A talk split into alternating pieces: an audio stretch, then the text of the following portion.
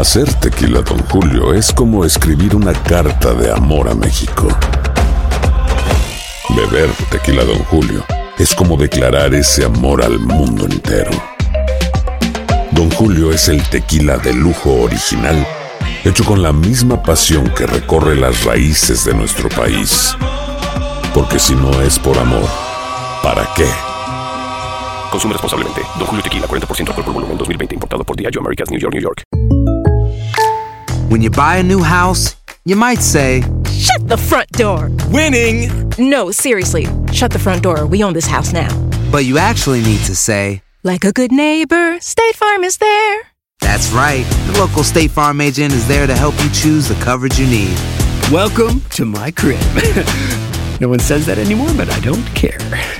So just remember, like a good neighbor, State Farm is there. State Farm, Bloomington, Illinois. Bienvenidos al podcast con los mejores momentos de Despierta América. Tu show diario de entretenimiento, noticias, entrevistas, consejos útiles y más. Este es el show que le pone alegría, esperanza y buenas vibras a tu día. Muy buenos días, muchas gracias por amanecer con nosotros. Hoy es viernes. El primer viernes de diciembre, familia, y cerramos la semana, mire, por allá, por todo lo alto, con un programa que va a estar cargado de muchas sorpresas que usted no se puede perder. Óigame bien, no se puede perder. Así es, bueno, finalmente Alec Baldwin eh, ofreció esas declaraciones que todos queríamos pues escuchar y esta mañana punto por punto y en detalles vamos a conocer todo lo que vivió el actor tras ese fatal accidente que como saben eh, ocurrió en un set de filmación y murió una de sus compañeras de trabajo. Así es. Y bueno, hoy tampoco te puedes perder un adelanto de lo que será el video musical On My Way, canción que aparece en la película Marry Me que protagoniza Jennifer López. ¿Qué tal? Bueno, la invitación ya está hecha. Quédense aquí con nosotros junto a esta gran familia que por las próximas horas pues, va a estar haciendo lo mejor para entretenerlos e informarlos porque la guerra contra Omicron ya está armada, mi querida Sacha. Así es, querido Carlos, y esta mañana hay preocupación precisamente por el diagnóstico de nuevos casos, casos de la variante Omicron ahora en al menos cuatro estados. Autoridades en Hawái confirman el contagio de un paciente no vacunado quien ni siquiera tiene viajes recientes. El presidente Biden no descarta una mayor propagación durante el invierno y ya propone un plan centrado en el aumento de la vacunación y no en cierres escolares y de negocios, como nos dice Romy de Frías en vivo desde Los Ángeles. Romy, adelante. Así es, muy buenos días, Sasha. Y bueno, habíamos anunciado anteriormente un caso en el estado de California, pero durante la noche y en el transcurso del día de ayer, bueno, esto ya se ha expandido mucho. El condado de Los Ángeles ya anunció que tiene un caso de una persona que llegó desde Sudáfrica el 22 de noviembre. Esta persona está en buen estado de salud, pero tiene esta cepa que está preocupando mucho a los estadounidenses. Nueva York ya reportó cinco casos y el estado de Hawái tiene un caso, pero este es muy preocupante porque este caso en el estado de Hawái es de una persona que no estaba vacunada y tampoco había salido del país. Esto demuestra que bueno, ya esto está en la comunidad y en el estado de Hawái. También hay un caso en Minnesota de una persona que había viajado al estado de Nueva York. Pero también quiero hablar de las medidas que anunció el presidente Biden eh, a raíz de que se anunciara, ¿no? De que ya tenemos eh, varios casos eh, de Omicron en los Estados Unidos. Uno de ellos es, bueno, va a expander las vacunas para los adultos, quiere que todos los adultos ya tengan acceso a esta vacuna de refuerzo, también quiere que los menores de edad se vacunen y esto es para mantener las escuelas abiertas. También, bueno, quiere ampliar gratuitamente las pruebas de COVID-19 en todo el país, especialmente estas pruebas que se pueden hacer desde casa. También va a tener protocolos más estrictos para los viajeros, por eso nos encontramos en el Aeropuerto Internacional de Los Ángeles. A partir del próximo lunes, todos los viajeros que ingresen al país, no importa de dónde lleguen, van a tener que hacerse una prueba de COVID-19 no más de 24 horas antes de regresar a Estados Unidos y también está ampliando el uso de mascarillas adentro de los aviones. Por último, va a ampliar el uso de equipo protectivo en lugares de trabajo. Regreso contigo, Sasha. Romy, antes de despedirnos, ¿por cuánto tiempo se mantendrán vigentes estas nuevas medidas? Y bueno, Sasha, originalmente algunas de estas medidas solamente estaban hasta enero del próximo año, pero el presidente ha dicho que van a permanecer hasta el próximo marzo. Ese es todo el informe que te tengo desde Los Ángeles. Regreso con ustedes al estudio. Muy buen día. Gracias, Romy de Fías, por brindarnos esta información y queremos dejarles saber que del otro lado de la frontera, en México, ya se detecta el primer caso sospechoso de Omicron. Se trataría de una persona que recientemente viajó a Sudáfrica, está en aislamiento y bajo observación para determinar si en efecto está contagiado con esta nueva cepa del coronavirus. Y en horas de la noche, el Senado aprueba un proyecto de ley que financia el gobierno federal hasta mediados de febrero de 2022, evitando una un posible cierre a partir de la medianoche de hoy. Esto después de superar el intento de algunos republicanos a fin de retrasar la votación en protesta contra los mandatos de vacunación en empresas privadas. Además, el acuerdo incluye unos 7 mil millones de dólares para ayudar a los refugiados de Afganistán. Y ahora vamos con las reveladoras declaraciones de Alec Baldwin sobre los detalles de lo ocurrido en la tragedia en el set de filmación de la película Rust. En una entrevista en exclusiva para la cadena ABC, el actor asegura que alguien es responsable de lo que pasó, pero no es él. El Angélica González nos acompaña en vivo con todos los detalles y las reacciones. Angélica, buenos días. Claro que sí, mi querida Sacha. Bueno, puedo decirte que son unas declaraciones que podemos calificar como explosivas. Alec Baldwin rompe el silencio asegurando que no podía esperar a que terminara la investigación para dar su versión de los hechos y que por eso prefirió hacer un cara a cara con el presentador de ABC, George Stephanopoulos. Le dice, no apreté el gatillo, se inclina a pensar que fue un accidente y se quiebra ante las cámaras al recordar a Halina Hutchins. El actor asegura que compartía con Hutchins la convicción de que el arma no estaba cargada y mucho menos con balas reales. Más adelante les traigo toda la historia, las frases más impactantes y cuál es su gran conclusión de lo que pudo haber ocurrido en ese set de la película Ross. Con esto vuelvo con ustedes, muchachos. Elia Angélica González, gracias por darnos este adelanto de las reveladoras declaraciones de Baldwin y por supuesto también tendremos reacciones porque ya hay quienes se preguntan si habría sido la mejor opción desde un punto de vista legal, siendo que todavía transcurre la investigación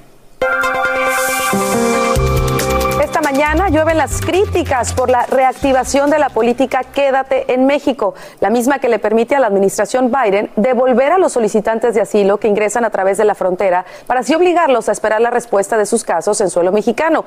El anuncio genera frustración entre los activistas, quienes desde ya aseguran que esta dinámica no solo es cruel, sino también ilegal. Advierten que esto solo genera muertes, secuestros y violencia en contra de las familias migrantes. Escuchemos está haciendo quedar a México nuevamente como el, patio trasero de los Estados Unidos. Nada más suena bonito, ¿verdad? Pero no va a funcionar. Este, y vamos a estar aquí seis meses de hoy en día, tal vez con un nuevo programa, pero ese nuevo programa tampoco va a solucionar. La organización Human Rights First ya va más allá y reinicia una investigación para documentar el peligro y los abusos que sufrirían aquellas personas rechazadas debido a esta política. ¿Cómo lo está haciendo? Bueno, una de las latinas que genera polémica, pero también hay que decirlo, se va abriendo camino por el mundo del negocio, ¿no es así, chicos? Así es. Mighty, buenos días. Buen día, una latina que se atreve a todo. Así es, como debe ser. Como tiene que ser, sin miedo, sin prejuicios, sin nada. ¿Y de quién estoy hablando? De Cardi B que esta pues está que no cabe de la felicidad pues acaba de ser nombrada directora creativa de, sí señores, de Playboy. Como lo ven ahí, del conejito, la rapera de origen dominicano va a orientar sobre colecciones de productos de moda y bienestar sexual de marca compartida y editorial digital. Mighty Familia también ella se va a desempeñar como miembro fundadora de su próxima plataforma de contenido social llamada Centerfold que esperan lanzar este mes. Bueno, con este puesto Cardi B se convierte en la primera directora creativa en residencia. La cantante dijo sentirse en un sueño. El ejecutivo de la marca dijo que Cardi es un genio creativo y están entusiasmados y honrados de poderle incorporar en un, con su inmenso talento y visión creativa en esta marca que es Playboy. Así que enhorabuena para ella, que es una mujer que sin miedo, sin desinhibiciones, se atreve a todo y, y quizás va a aportar mucho para esta marca. Claro que sí, estoy seguro que le va a ir muy bien. Hacer tequila, Don Julio, es como escribir una carta de amor a México. Beber tequila, Don Julio, es como declarar ese amor al mundo entero. Don Julio es el tequila de lujo original, hecho con la misma pasión que recorre las raíces de nuestro país. Porque si no es por amor, ¿para qué? Consume responsablemente. Don Julio Tequila, 40% alcohol por volumen, 2020. Importado por Diageo Americas, New York, New York. When something happens to your car, you might say,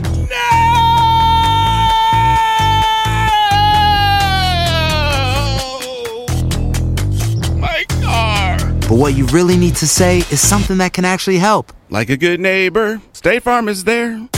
Just like that, State Farm is there to help you file your claim right on the State Farm mobile app. So just remember, like a good neighbor, State Farm is there. State Farm, Bloomington, Illinois.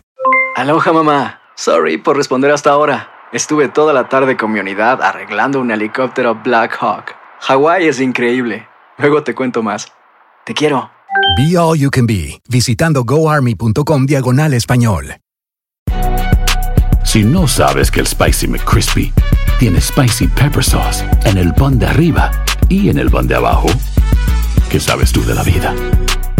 Para, pa, pa, pa.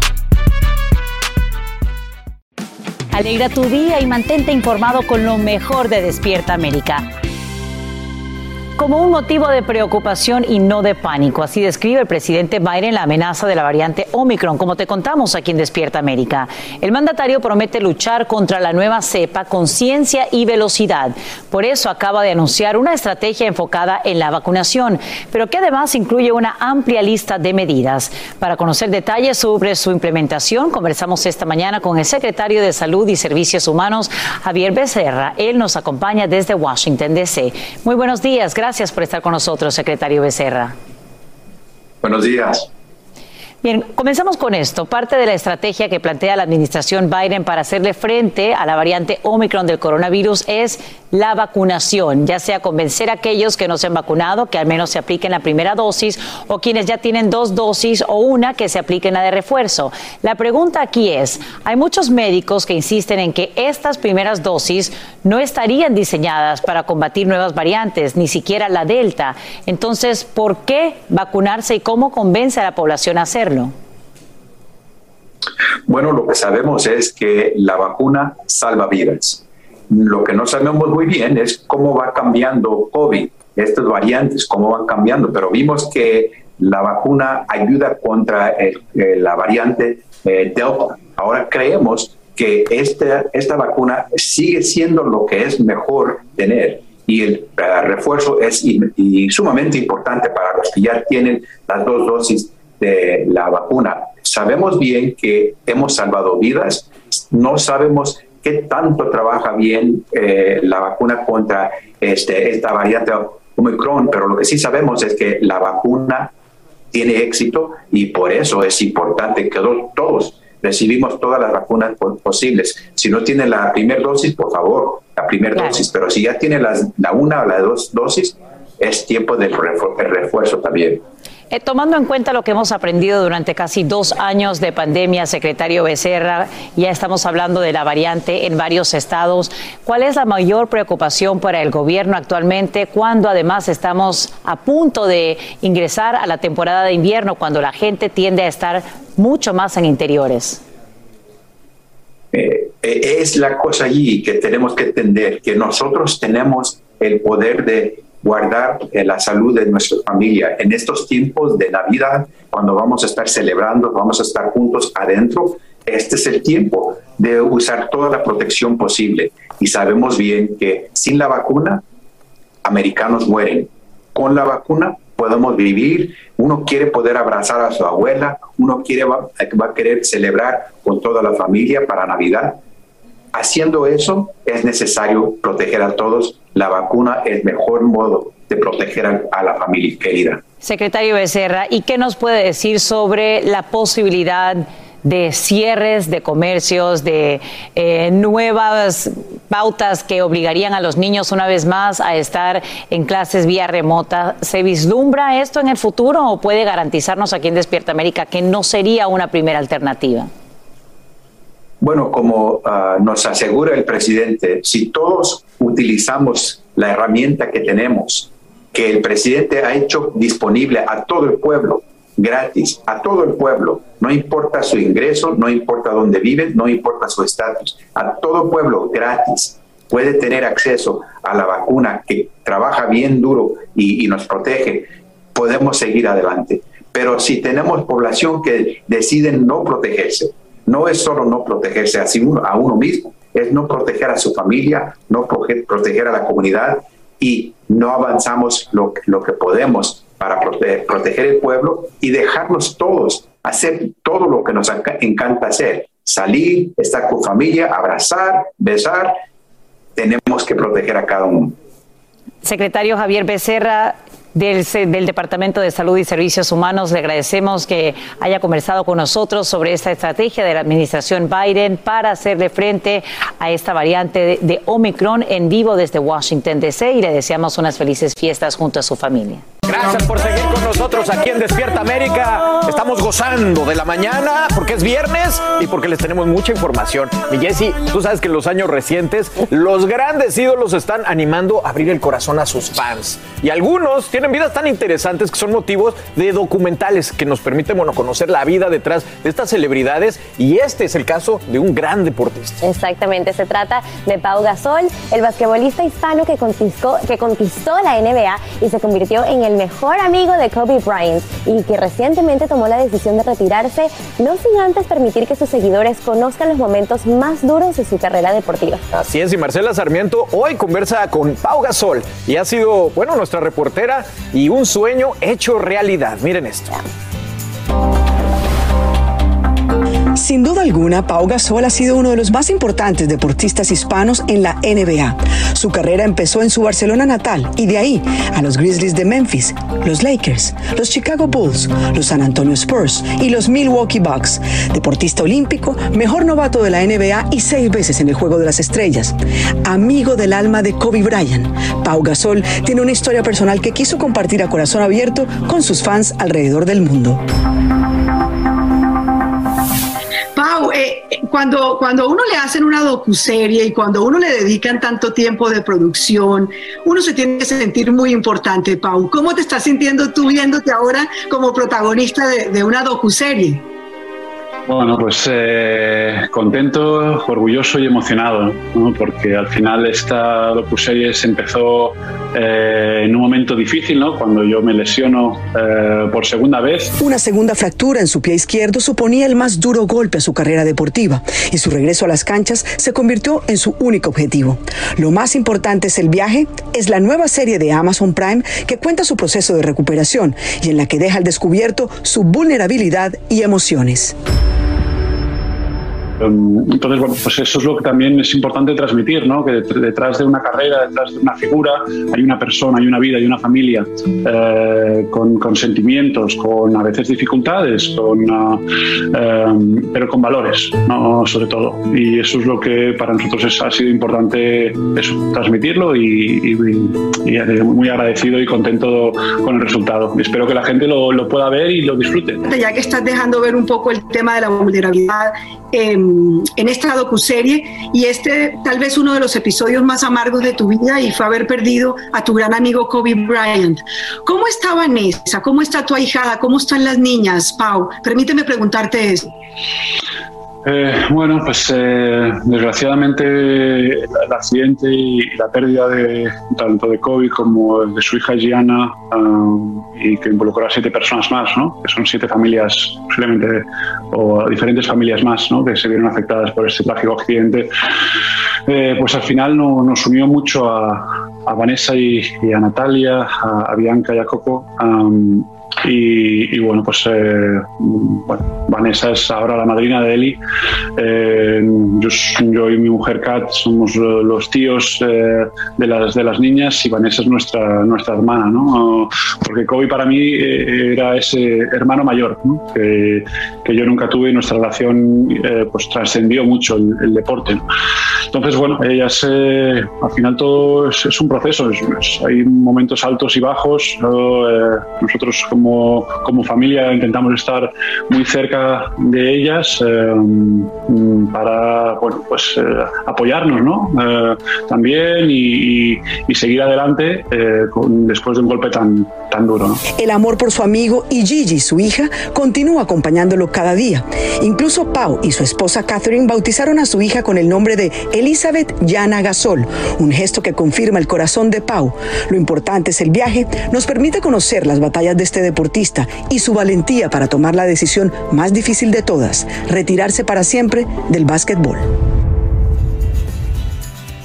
Qué bien, qué historia. De verdad que los deportistas tienen siempre esa garra y ese, esa, esa, esa alma, ¿no? De, guerreros que, nos inspiran tanto. Increíble ver su historia. Qué, qué, bonito y qué interesante. Eso va a estar disponible a través de Amazon Prime Video, así que ya saben, para todos los fans del básquetbol y para los que no son fan también, porque como vieron, es una historia de superación. no, y para los que han tenido un tropiezo, vean cómo se levanta uno y sigue adelante. Hacer tequila, don Julio, es como escribir una carta de amor a México. Beber tequila, don Julio, es como declarar ese amor al mundo entero. Don Julio es el tequila de lujo original, hecho con la misma pasión que recorre las raíces de nuestro país. Porque si no es por amor, ¿para qué? Consume responsablemente. Don Julio Tequila, 40% alcohol por volumen, 2020. Importado por Diageo Americas, New York, New York. When something happens to your car, you might say...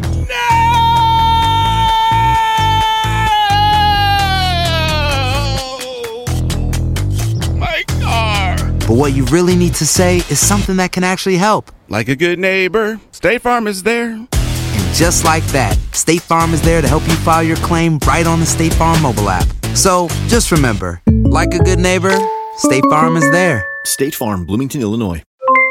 Aloha, mamá. ¿Dónde andas? Seguro de compras. Tengo mucho que contarte. Hawái es increíble. He estado de un lado a otro con mi unidad. Todos son súper talentosos. Ya reparamos otro helicóptero Blackhawk y oficialmente formamos nuestro equipo de fútbol. Para la próxima te cuento cómo voy con el surf y me cuentas qué te pareció el podcast que te compartí, ¿ok?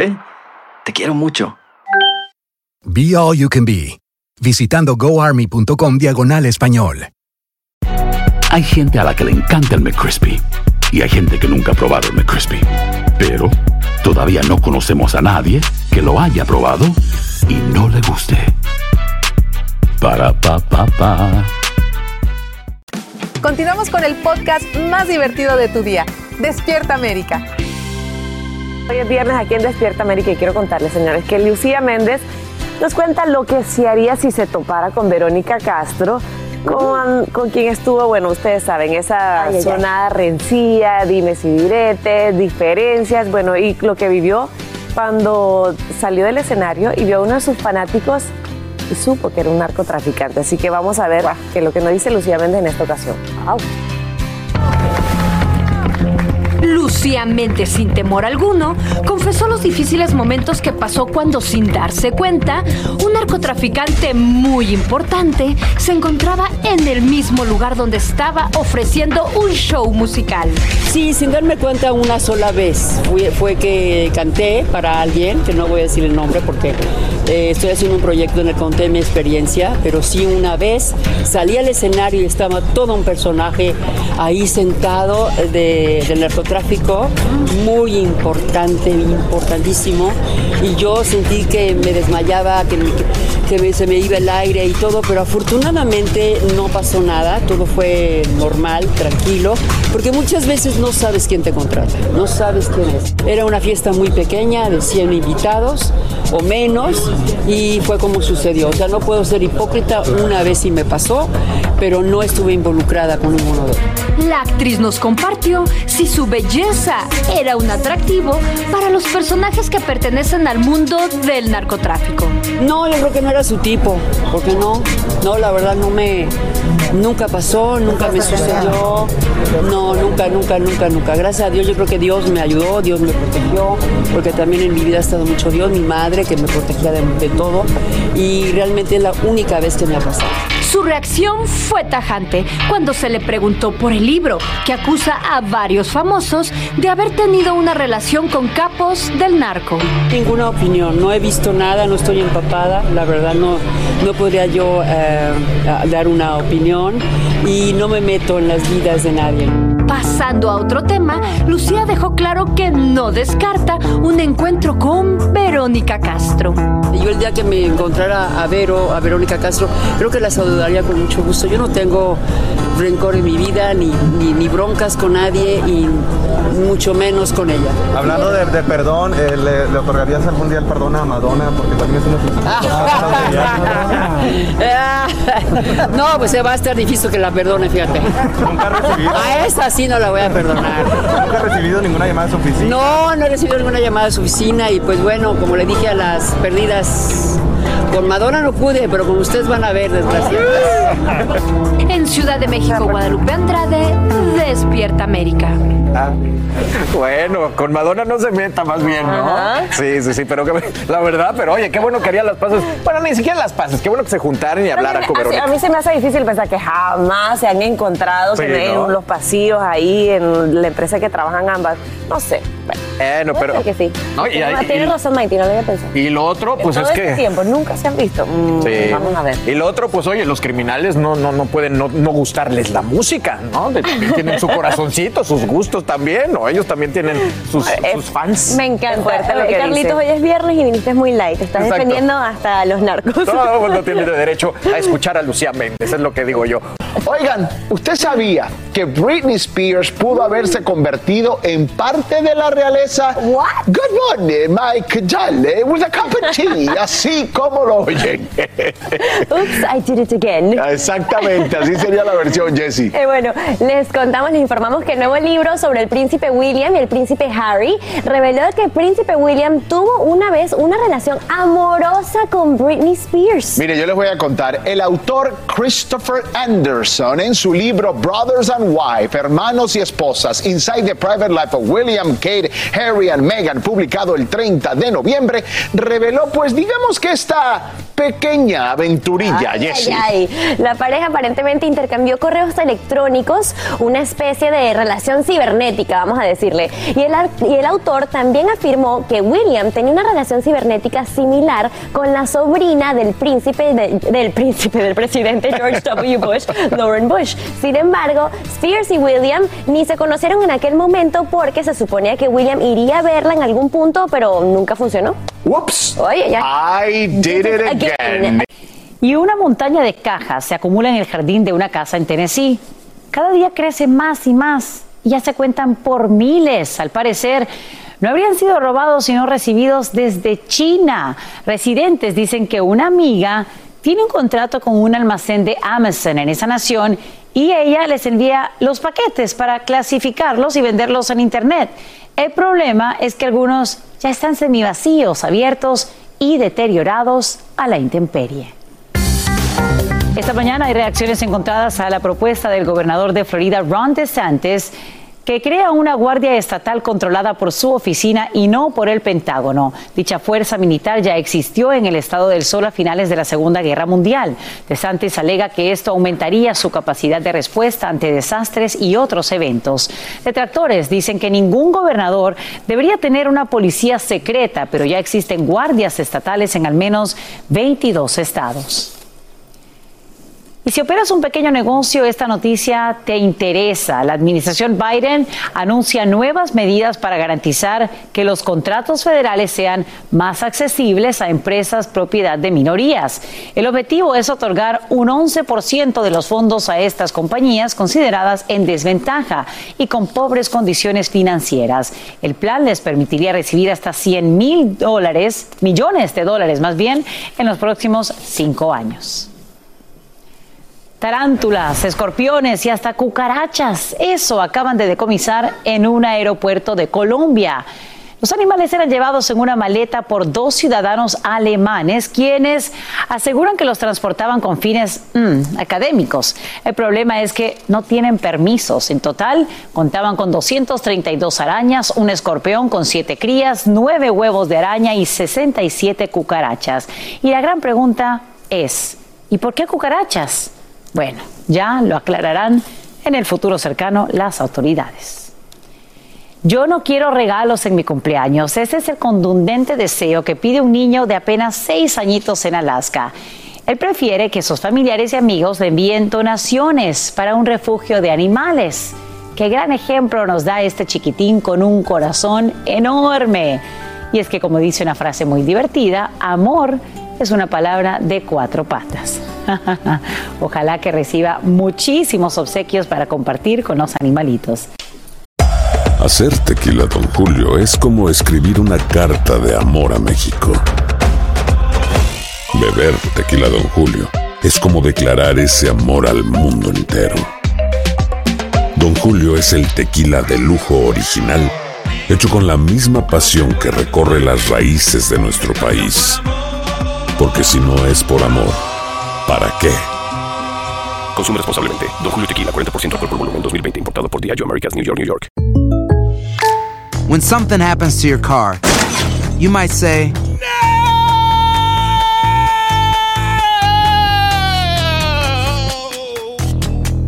My car. but what you really need to say is something that can actually help. Like a good neighbor, State Farm is there. Just like that, State Farm is there to help you file your claim right on the State Farm mobile app. So just remember, like a good neighbor, State Farm is there. State Farm, Bloomington, Illinois. Aloha mamá. Sorry por responder hasta ahora. Estuve toda la tarde con mi unidad arreglando un helicóptero Black Hawk. Hawái es increíble. Luego te cuento más. Te quiero. Be All You Can Be, visitando goarmy.com diagonal español. Si no sabes que el Spicy McCrispy tiene Spicy Pepper Sauce en el pan de arriba y en el pan de abajo, ¿qué sabes tú de la vida? Para, pa, pa, pa. Estás escuchando el podcast que te alegra la vida, el de Despierta América. Y nos vamos a otros temas. Ya se cumplen dos años del tiroteo mortal que cobró la vida de Frank Ordóñez y su familia. Bueno, está mucho más cerca de conocer si van a imponer cargos contra una veintena de agentes de policía. Como recordarán, el trabajador de UPS quedó en medio de la línea de fuego entre policías y ladrones. Esto luego de una persecución de película desde Coral Gables hasta Miramar, en Florida. En exclusiva, Angélica González habla con la mamá de este joven y esto es lo que exige ahora.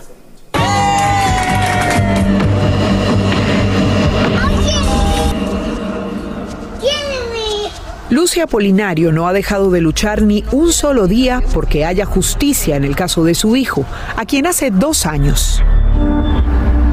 Todo el país veía morir en vivo en medio de un tiroteo. Dice mi hija que ella jamás se va a olvidar ese grito desgarrador que yo di. Un grito de dolor al confirmar que era Frank quien sucumbía en el suelo con múltiples impactos de bala. Dos delincuentes que acababan de robar en una joyería de Coral Gables lo usaban como escudo humano cuando se desató un tiroteo entre policías y ladrones, precedido de una persecución casi de película. Doña Lucy recuerda que corrió al cuarto de su hijo tratando de escapar del inminente desenlace. Cuando entré y, vi ese, ese, ese frío que me vino a mi cuerpo, que ya no lo vi ahí. Yo misma me decía, sabía que sí, pero yo decía, no, no es. Hoy vuelve al lugar de la tragedia, en Miramar, Florida. Casi dos años después, adorna de Navidad el poste de luz donde una fotografía y el nombre de su hijo destacan. A Frank le encantaba esta época del año y por eso le deja ornamentos y dos peluches con el nombre de las hijas que él dejó huérfanas de padre. Doña Lucy no puede evitar recordar la última promesa que le hizo apenas una semana antes de su muerte. Se levanta y me mira así, face to face, me dice, ma, te estoy hablando en serio. Si me pasa algo, vas a ver por mis hijas. Le digo, sí, mijito, no te preocupes por eso, tranquilo. Ahora solo vive para cumplirle a su hijo. El abogado de la familia Ordóñez, Adam Finkel, quien acciona una demanda contra al menos seis agencias policiales por negligencia, lamentó la poca celeridad en el caso. Hay un deseo de que esto avance aún más rápido porque han pasado casi dos años, cada uno de los días sin Frank, y eso es lo más difícil, dijo. Esta semana el Departamento de Policía de la Florida finalmente terminó su investigación y la entregó al fiscal del condado Broward, que tendrá que decidir si presenta cargos contra al menos 20 agentes que dispararon al mismo tiempo ese 5 de diciembre de 2019. Mientras la justicia llega, esta madre le envía un mensaje a su hijo, donde quiera que esté. Fran, que siempre recuerde, como tú lo siempre decías esa frase, nuestro amor siempre va a pasar y sobrepasar para toda la eternidad. Porque el amor de una madre es eterno. Lucy, como le dicen cariñosamente, nos cuenta que su hijo siempre bromeaba con que algún día sería famoso, gracias a su afición por las patinetas.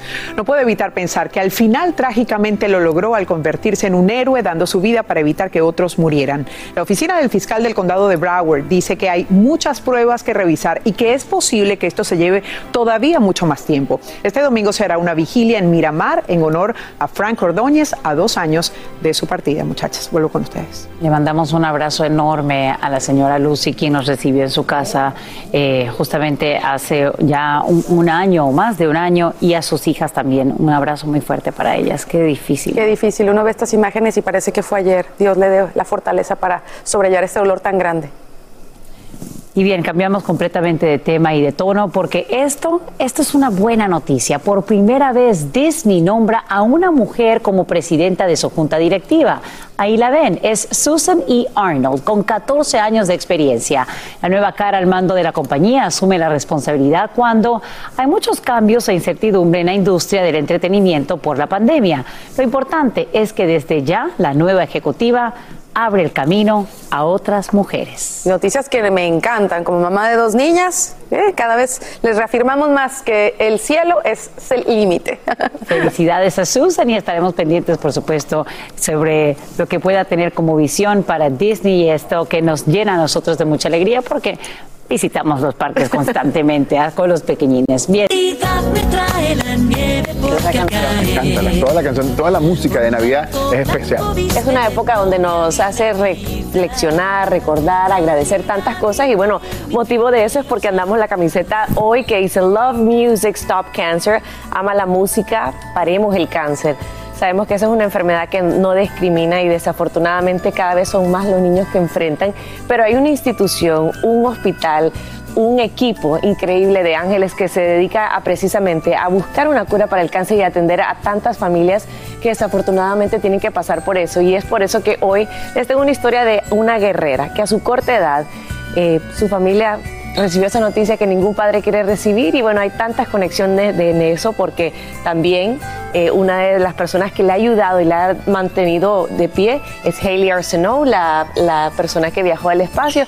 Y bueno, quiero que conozcan un poquito de Vanessa y sepan porque hoy nosotros andamos esta camiseta y queremos que usted también lo haga.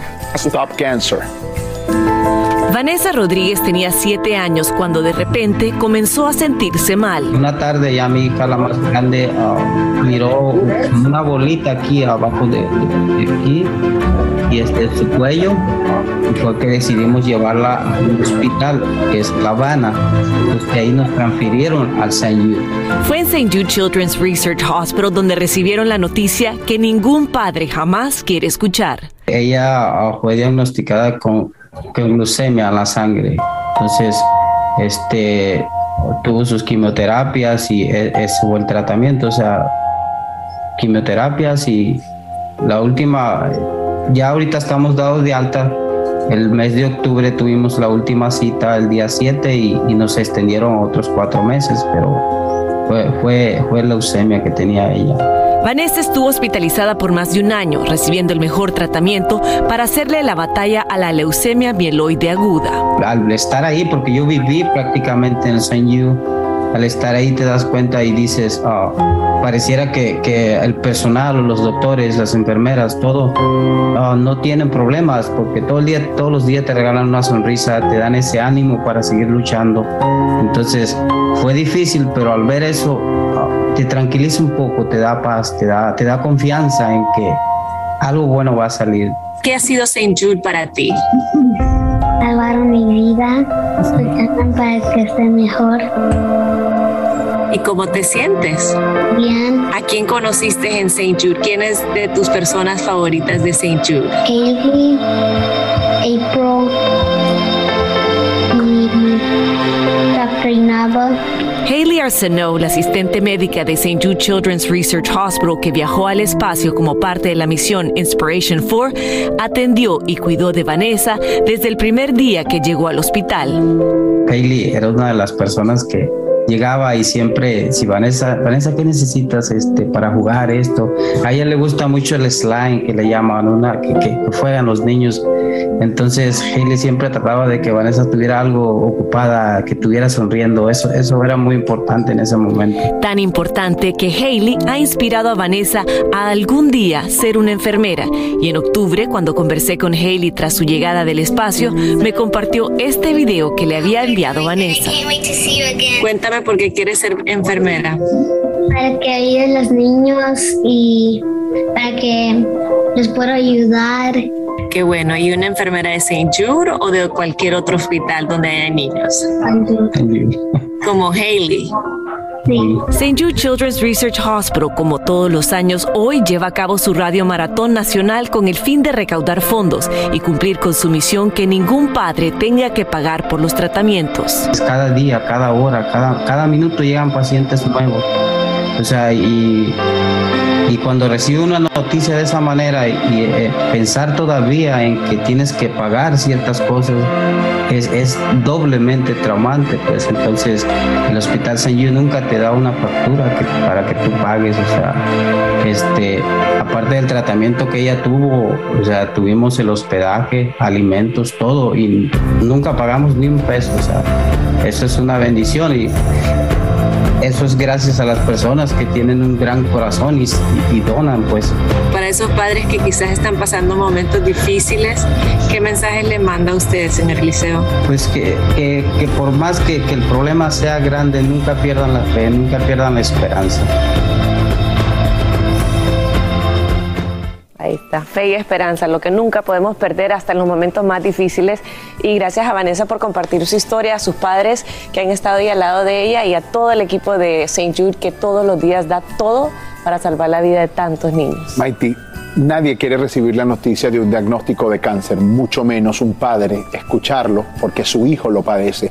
Y en estos momentos, familia, el Hospital St. Jude está haciendo un radiotón. Es importante que nosotros nos convirtamos en ángeles de esperanza, porque al convertirte en un ángel de esperanza, estás colaborando precisamente para que los estudios, la cura, en fin, llegue a estos niños que lo necesitan, como dijo el Señor en la historia, sin cobrar un solo centavo. Así es, es muy fácil. stjude.org, esa es la página web donde usted puede dar su donativo en la manera que usted pueda. Así es. Hacer tequila, Don Julio, es como escribir una carta de amor a México. Beber tequila, Don Julio, es como declarar ese amor al mundo entero. Don Julio es el tequila de lujo original, hecho con la misma pasión que recorre las raíces de nuestro país. Porque si no es por amor, ¿para qué? Consume responsablemente. Don Julio Tequila, 40% alcohol por volumen, 2020. Importado por Diageo Americas, New York, New York. When something happens to your car, you might say,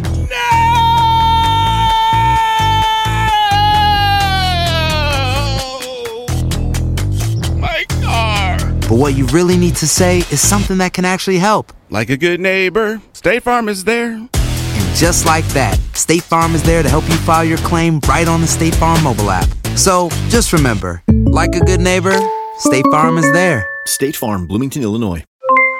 Aloha mamá, ¿dónde andas? Seguro de compras. Tengo mucho que contarte. Hawái es increíble. He estado de un lado a otro con mi unidad. Todos son súper talentosos. Ya reparamos otro helicóptero Blackhawk y oficialmente formamos nuestro equipo de fútbol. Para la próxima te cuento cómo voy con el surf y me cuentas qué te pareció el podcast que te compartí, ¿ok? Te quiero mucho. Be All You Can Be, visitando goarmy.com diagonal español. Si no sabes que el Spicy McCrispy tiene Spicy Pepper Sauce en el pan de arriba y en el pan de abajo, ¿qué sabes tú de la vida? Para, pa, pa, pa. Sin rollo ni rodeos. Todo lo que pasa en el mundo del entretenimiento lo encuentras en el podcast de Despierta América. Se siente, se siente en el aire, es viernes aquí en Sin Rollo. Yes. Grupo de personas, bueno, siempre, siempre apoyando el programa. Junto a mí, más cerquita el día de hoy, Maite Teriano. Qué bueno. Bienvenida, bienvenida. Y bueno, empecemos por Eliangélica. Ya, ya, te extrañaban, Miel, y muchos comentarios diciendo, ¿dónde está Eliangélica? Monse Medina, nuestra Hello. millennial, Ailén del Toro. Aquí estamos, buenos días. Buenos días. Y Tony de Andrade. Tony, Tony. Tony, Créanme, que Tony no necesita de las porras. Él ya está arriba siempre. Oigan, y usted nos puede escribir al WhatsApp al 305-606-1993. Hágalo porque el, el tema del día de hoy de verdad que ha dado mucho de qué hablar. Usted lo vio ayer, la cadena ABC tuvo esta exclusiva, súper exclusiva, diría yo, con Alec Baldwin. La primera vez que el actor habla después de este accidente que acabara con la vida de Halina Hutchins. eh, Hutchins, perdón. Eliangélica González nos preparó un resumen que vamos a ver porque esto, vaya, que es un drama de la vida real. Llueven las reacciones después que en una entrevista exclusiva con el presentador de ABC News, George Stephanopoulos, Alec Baldwin rompiera el silencio sobre la cadena de eventos que terminaron en la muerte de Halina Hutchins. Baldwin asegura que en el momento de la tragedia recibía instrucciones de la propia Halina Hutchins durante un ensayo cuando el arma de pronto se disparó sola. Asegura que no había razones para creer que el arma estaba cargada. Incluso la propia Hutchins pensaba igual. Y recuerda que el director adjunto dijo que el arma estaba fría. El abogado de Halls respaldó la versión de Baldwin relativa a que no disparó el arma, lo mismo que la abogada de Hannah Gutiérrez, quien estaba encargada de la seguridad de las armas que se usarían en el set. Ella también dijo que su cliente aseguró desde el principio que el revólver tuvo una falla. El actor aseguró que había recibido entrenamiento de parte de la propia Gutiérrez. El fiscal de distrito ha dicho hasta ahora que no cree que haya sido un sabotaje. Baldwin se inclina a pensar que fue un accidente. En varias oportunidades no pudo evitar llorar al recordar los hechos, pero es enfático al decir, Do you feel guilt? No, no. Bueno, ahí tienen un Alec Baldwin y mm, mi querida Eli, muchos de los comentarios es si debió de haber hecho esta entrevista, inclusive oí a alguien diciendo que dio un masterclass de lo que es presentarte después de un crimen y adelantarte a los rumores. Bueno, justamente eso era lo, lo que le decía al propio presentador. Decía, yo no podía esperar a que esta investigación terminara para poder hablar porque mi versión no se iba a conocer y por tanto no se iba a tomar dentro de lo que era la investigación. También mi versión es importante y es fuerte. Hay cosas que él ha dicho allí y hay que resaltar esto. Él no hubiese hablado si su abogado no le dice que lo Correcto. Él está asesorado legalmente. Fíjate que cuando le pregunta, ¿tú te sientes culpable? La palabra culpable, jurídicamente hablando, sabes que alguien es culpable Sí, o no culpable. No puedes mencionarla. Y él lo dijo claramente. No, no soy culpable. Sí, y Tony, O sea, yo creo que está la palabra tal vez sería te sientes responsable. Sí, yo creo que sí, pero también algo interesante es cuando eh, le preguntan que si eso mismo se siente culpable, él dice que sí alguien puso la, la bala, pero no puede decir. Debió haber dicho, no, no, no sé quién la puso, ¿no? Fue un momento muy triste para él. Baldwin no va a ser el mismo. O sea, este le cambió la vida eh, personal y profesionalmente. Y, y- y hay que saber quién puso esa bala real, o sea, porque se, se esperaba que era una bala de salva que estaba ahí, ¿no? Ahí le fue acierto o error. Yo creo que hizo bien, porque ya habíamos visto las declaraciones que dio justamente en una, en una carretera cuando se detuvo y algunos medios de comunicación estuvieron ahí, pero bueno, esta es la entrevista, la primera que hace sentado y puede hablar como mucho más explayado. Me parece que estaba realmente conmovido. Él dijo que no se sentía culpable, pero que sí era lo peor que le había pasado en su vida. Ahora, algo importante, porque seguimos, por supuesto, sin saber cómo llegó esa bala ahí. Ahí y qué fue lo que realmente ocurrió. Pero estuvimos hablando con algunos expertos en armas precisamente y ellos lo que nos dicen es que hay que recordar que esta película es una película eh, como de antigüedad. De vaqueros. No, exactamente. Entonces que probablemente el arma que se utilizó también era un arma como antigua, por lo tanto no tenía los mismos métodos de seguridad que lo que tienen las armas actualmente y que simplemente el haberla tocado muy ligeramente pudo haber Claro, provocado esto con un arma que ahora eso jamás podría haber pasado. Ahora, Mighty, creo que le dio, bueno, desde mi punto de vista, credibilidad a él, ¿no? Creo que él que quedó como alguien que sabe lo que está pasando y está en control de la situación de Bueno, alguna manera. acordémonos que esta, él es la persona que tenía el arma, él es productor de esta película, él está siendo señalado como el responsable de la muerte de una persona y que en este caso era alguien cercano a él, era, era alguien que estaba a cargo de esta producción. Yo creo que es lo mínimo que él pudo haber hecho dado esta entrevista. Sí sabemos que en su momento, como decía Aileen, él abordó a la prensa, lo hizo en ese caso, inclusive lo hizo de una manera muy tranquilo, que estaba su esposa un poco alterada y aquí pues estaba todo el ambiente controlado. Sí. Escogió uno de los mejores periodistas que hay, eh, supo hablar, seguramente había ensayado todas las preguntas, posibilidades que le podían hacer y creo que lo, lo usó a su beneficio. No se hizo la víctima, se hizo responsable hasta donde pudo y a donde le, perte- le, le debe de hacerlo y, y creo que sí. Ha sido muy congruente desde un principio. Sí, Dio la total. cara, Y Monse, lo creo que el titular o la frase que a todos nos dejó en shock fue yo, no presioné el gatillo. Sí, y, y eso también, lo- algo que yo no supero es, y él lo dice, ¿qué hacía una bala en el set? O sea, ahí no debió haber habido una bala, sin embargo la hay, y me llama la atención que el fiscal aún está diciendo de que pudo haber sido un accidente y no un sabotaje, cuando sabemos de que hay rumores de que ya habían problemas en el set, sabemos de que por lo menos hay motivo por el cual una bala llega ahí. ¿Cómo llega esa bala ahí? Mira, ¿Y cómo pasa todo esto? Algo interesante es de que uno de los equipos de, de cámara renunció días antes de la tragedia, haciendo alusión de que había eh, no había seguridad eh, correcta, ¿no? Con los eh, explosivos y, la- y las armas de fuego usadas en la película. Pero hay que, hay que decir algo que es muy importante. Primero, rescatar un poco lo que está diciendo Mighty. Es un ambiente controlado esa entrevista. Él tenía absolutamente control de los daños, ¿no? sí. Como dicen, no, no, ahí no hay daño colateral. Él sabía perfectamente que todo lo que dijera iba a ser directamente proporcional a su caso. Increíble. Eso es una cosa. Sí. Y, lo, y lo otro es que todas las balas del mundo tienen una marca. Claro, claro. Entonces ellos van a llegar a esa persona. Pero ojo, sea, van a llegar. Ah, esta no es la única bala, habían cerca de 500 balas en el foro Ah, bueno. muchas de esas se descubrió que eran de verdad. Hacer tequila, Don Julio, es como escribir una carta de amor a México. Beber tequila, Don Julio, es como declarar ese amor al mundo entero. Don Julio es el tequila de lujo original, hecho con la misma pasión que recorre las raíces de nuestro país. Porque si no es por amor, ¿para qué? Consume responsablemente. Don Julio Tequila, 40% alcohol por volumen, 2020. Importado por Diageo Americas, New York, New York. When something happens to your car, you might say,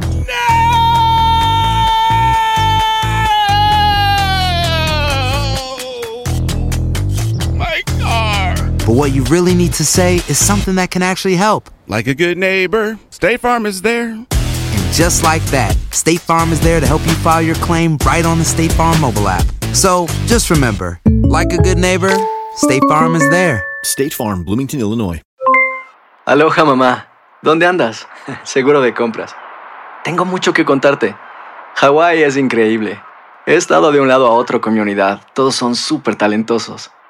Ya reparamos otro helicóptero Blackhawk y oficialmente formamos nuestro equipo de fútbol. Para la próxima te cuento cómo voy con el surf y me cuentas qué te pareció el podcast que te compartí, ¿ok? Te quiero mucho. Be All You Can Be, visitando goarmy.com diagonal español. Hay gente a la que le encanta el McCrispy y hay gente que nunca ha probado el McCrispy. Pero todavía no conocemos a nadie que lo haya probado y no le guste. Para pa pa pa.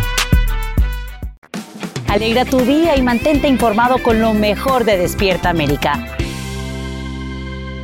Bueno, seguimos analizando esta entrevista que hizo Alec Baldwin con George Stephanopoulos y ustedes nos escribieron, me dicen el señor Alec Baldwin no es culpable, sí hay otras personas envueltas, es creíble su de- de- declaración, Dios permita que salga bien de esto. Alguien más me dice, Alec Baldwin es un excelente actor, es una desgracia lo que le pasó, espero que todo se arregle a su favor. Y alguien más me dijo, yo no soy fan de Alec para nada, pero lo que dijeron Trump y su hijo fue muy malo. Y justamente vamos a ver de esto que también habló del expresidente Trump.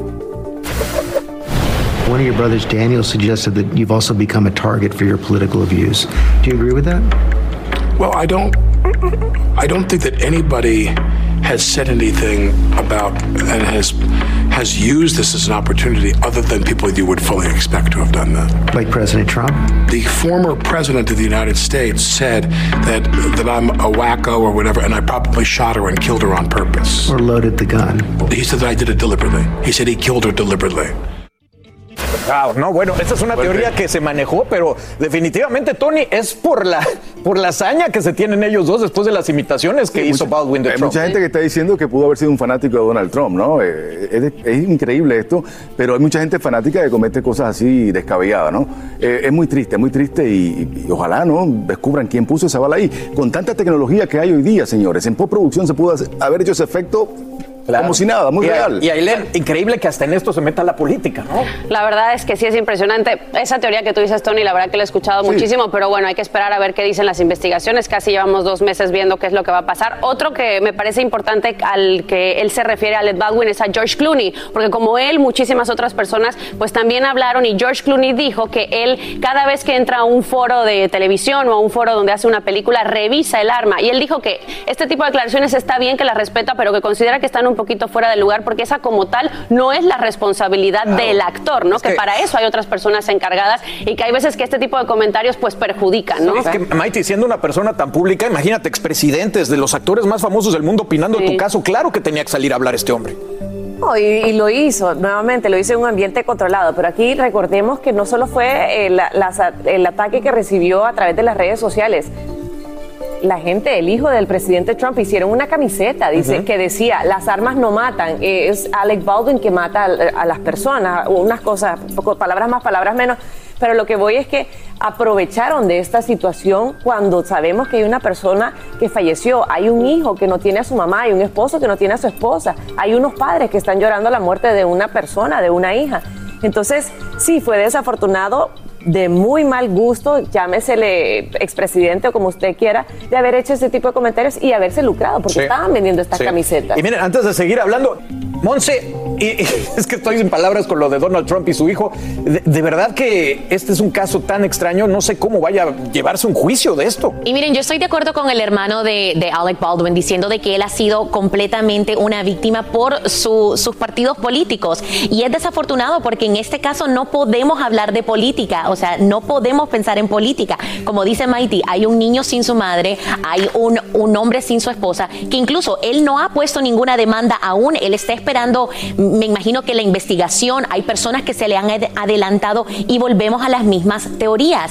¿Cómo llegó esa bala ahí? ¿Cómo llegó? ¿Cómo llegaron las otras balas? Si es cierto que habían otras balas ahí. A mí, para mí en lo personal, mi opinión es sabotaje. Yo me iría, hay sabotaje. no va a ser nada Yo creo que hay sabotaje. Llegar a la persona que puso la bala no va a ser nada fácil. No, para nada. Y Eli, yo tengo una, una duda, creo que estoy en lo correcto, tú corrígeme, pero todas estas demandas civiles quedarían fuera si entra una demanda criminal, ¿no? De asesinato. Pueden ir en paralelo. Pueden ir en Siempre paralelo. pueden ir en paralelo. Lo que pasa es que lo que lo que abre, digamos, el abanico que se abre con una demanda de un trabajador y otra que se suma es que hay una demanda colectiva de toda la producción diciendo que no había un ambiente seguro de trabajo, pero eso es una demanda civil que busca básicamente remuneración. Ya. Aquí las víctimas, eh, lo decía el mismo Baldwin, él decía, yo no soy una víctima, yo quiero que reconozcamos a las víctimas, se llaman Halina Hutchins y el señor eh, Sousa, creo que es el Joe. Apellido, Joe Sousa, creo. Y él, eh, de alguna forma, estas dos personas son las víctimas, estas dos personas fueron las que salieron agraviadas. Estas dos personas son las que están sufriendo por la pérdida o por estar heridos o por el trauma. Y sus familiares. Bueno, yo creo que, No, que Baldwin. Baldwin es una víctima psicológica, porque eso a él Sin nunca se le va a pero él mismo pasar. no quiere Sí, no, que lo vean supuesto. así. Él dice, mira, lamentablemente esto fue un grave accidente porque eso es lo que él, él- lo que él Sí lo es, se sí lo fue. refiere y lo único que quiere es que se llegue hasta la última consecuencia de quién fue la Persona responsable que tiene que responder por esto. Muy bien. Bueno, seguimos con este tema de la super exclusiva de Alec Baldwin que tuvo en ABC con George Stephanopoulos y también habló sobre el futuro de su carrera y cómo pues él considera que esto le pudiera afectar. Qué situación tan difícil, Ailén, pero definitivamente hay actores que han hecho cosas mucho, mucho más controversiales y dramáticas Yo y no siguen recuerdo ese nivel, Carlos, Pero- yo no recuerdo. Pues es un No, ya- accidente en teoría, Sí, un ¿no? accidente. Sí, pero yo creo que emocionalmente igual él no está listo. Apenas tiene 63 años, creo que le ayuda. quedaría mucha... Sí. Ha hecho, estuve contando casi cier- cerca de 100 películas y como bien decía, tiene esta prácticamente en enero, pero yo no sé. O sea, lo que él sí pide una y otra vez es que por favor, si va a entrar a un foro de nueva cuenta, que tienen que haber policías siempre y cuando se involucren armas Él- él ahí. dice que no, a a usar una, se empieza a implementar. que no volverá a usar una pistola en una película. y lo ideal es que más bien ya no hubiera ningún tipo de armas de re- Esto va a de cambiar en la industria claro, también. Sí, en la claro industria del cine va a cambiar con Bueno, ya Sí, no, había dicho que él no vuelve a usar películas reales. Entonces, si él no vuelve a trabajar, si vuelve a trabajar, va a ser de una manera muy distinta. Claro, y dice, bueno, que no le preocupa, él tiene una carrera y, y seguramente está respaldado económicamente, por lo cual se puede dar el lujo de no trabajar. Yo creo que, que, que sí, fue un accidente lo que ocurrió. Ahí es muy lamentable que haya una persona fallecida, pero no creo que esto es para decir que su carrera está terminada. Yo creo que él ha logrado desempeñarse en este ámbito como lo ha hecho como productor, como actor, y va a ser cuestión de tiempo. No sé si en enero es lo Muy mejor, pronto. porque es todavía muy reciente, pero, pero sí, va a haber Alec Baldwin por rato. Él, él es una persona, no creo que de quedarse de brazos cruzados. No, y además con una trayectoria, Monse, in- increíble. Creo que la pregunta no debería de ser si él debería de volver a actuar. Definitivamente se tiene que tomar un tiempo, pero la pregunta para él y para muchos actores que ya lo estamos viendo es si deberían de volver a ver o usar estas armas en películas. Creo que es una pregunta muy pero muy válida. Angelina Jolie también salió a dar declaraciones diciendo de que hay que tener mucho respeto y cuidado a la hora de estar que no es trabajando con armas necesario. en un set. Pero No es que es no es necesario, con necesario. la tecnología No es necesario. ahora, Ya hay no, tanta no controversia con sí. películas violentas. Aquí ya esto debería de marcar un precedente. Por Eli, supuesto. ¿Cuál es el futuro para Alec? Eli? Yo creo que en este caso, si ustedes lo denotan, bueno, tantas veces que hemos visto algo así, eh, él, él denota síndrome de estrés postraumático. Cuando uno tiene eso, ¿verdad? Uno vuelve a un sitio que se parece a algo que fue traumático en la vida y uno afecta. Sí, sí. no puede echar adelante nada. Claro. O sea, uno no se concentra. No, dice que tiene no pesadillas, igual, imágenes no de armas disparándose. Empiezas a tener, sí, alucinaciones inclusive Sí, a veces sí, sí. por la circunstancia que viviste. Entonces él tiene que sanar primero. Y después hablemos del trabajo, si es que él quiere volver o no, porque realmente es muy joven para decir que se Sí, todavía tiene una Pero carrera Ahora mismo él tiene que tratarse como Absolutamente. Claro que sí. Bueno, pues de- definitivamente no quisiéramos estar en sus zapatos No. y deseamos que esto se esclarezca, número uno, y que se encuentre al responsable. Pero bueno, chicos, que pasen un muy bonito fin de semana. Gracias por haber Igualmente. estado aquí con nosotros. Ustedes ya saben que tienen una cita con Despierta América este domingo, hoy en la tarde con Primer Impacto y el lunes con nosotros aquí en Despierta América. Buen fin de semana. Así termina el episodio de hoy del podcast de Despierta América. Síguenos en Euforia, compártelo con otros, públicalo en redes sociales y déjanos una reseña. Como siempre, gracias por escucharnos.